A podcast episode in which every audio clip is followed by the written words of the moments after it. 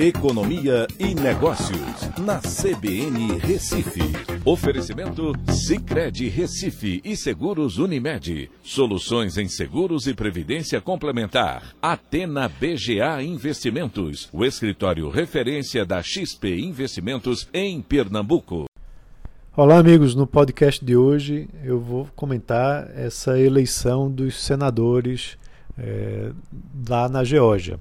Né, saiu o resultado e realmente os dois candidatos democratas conseguiram vencer a eleição, né, é, fazendo com que o Senado fique com um número empatado né, de senadores entre democratas e republicanos, 50 para cada lado.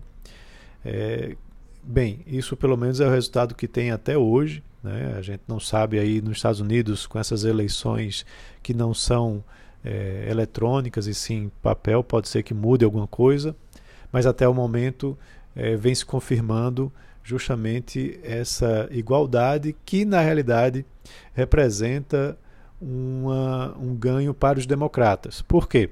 Ao se ter o um empate, o, você vai ter a partir de 20 de janeiro uma maioria dos, dos democratas na casa por conta do voto de Minerva, o voto de desempate, que é feito pelo presidente do Senado. E, no caso, o presidente do Senado é sempre o vice-presidente dos Estados Unidos. Como Biden foi eleito com Kamala Harris, ela vai ser a presidente do Senado americano.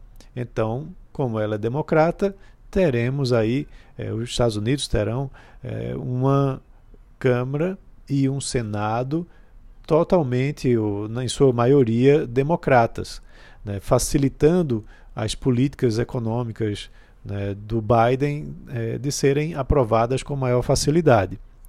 É, isso vai mudar muita, é, substancialmente as políticas que estão sendo adotadas lá.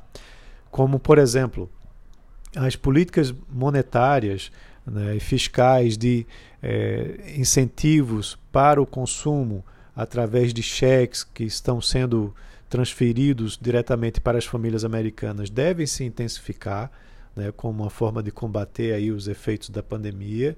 É, vale lembrar que recentemente há uma tentativa de ampliar o valor do auxílio de 500 dólares para 2 mil dólares, é, e isso vai trazer consequências, né? porque com mais gastos você tem aí uma perspectiva de maior inflação e de provável desvalorização do dólar em relação às demais moedas é, mundo afora. Tá? Isso também é, faz com que você tenha mais atividade econômica, né, já que vai haver mais consumo, e aí, como é uma economia de um porte muito grande, né, como a economia americana, termina movimentando é, o mundo como um todo.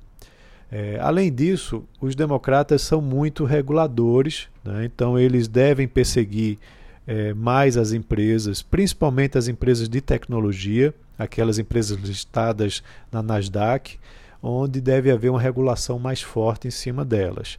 E também, para financiar esses gastos, maiores tributos para as empresas devem ser também utilizados, né, fazendo com que as empresas agora é, americanas sejam mais tributadas. Então, essa é mais ou menos uma dinâmica que a gente pode passar a ver cada vez mais forte aí nos próximos quatro anos, com esse governo democrata, é, tanto no executivo como nas duas casas do legislativo americano. Então é isso. Um abraço a todos e até a próxima.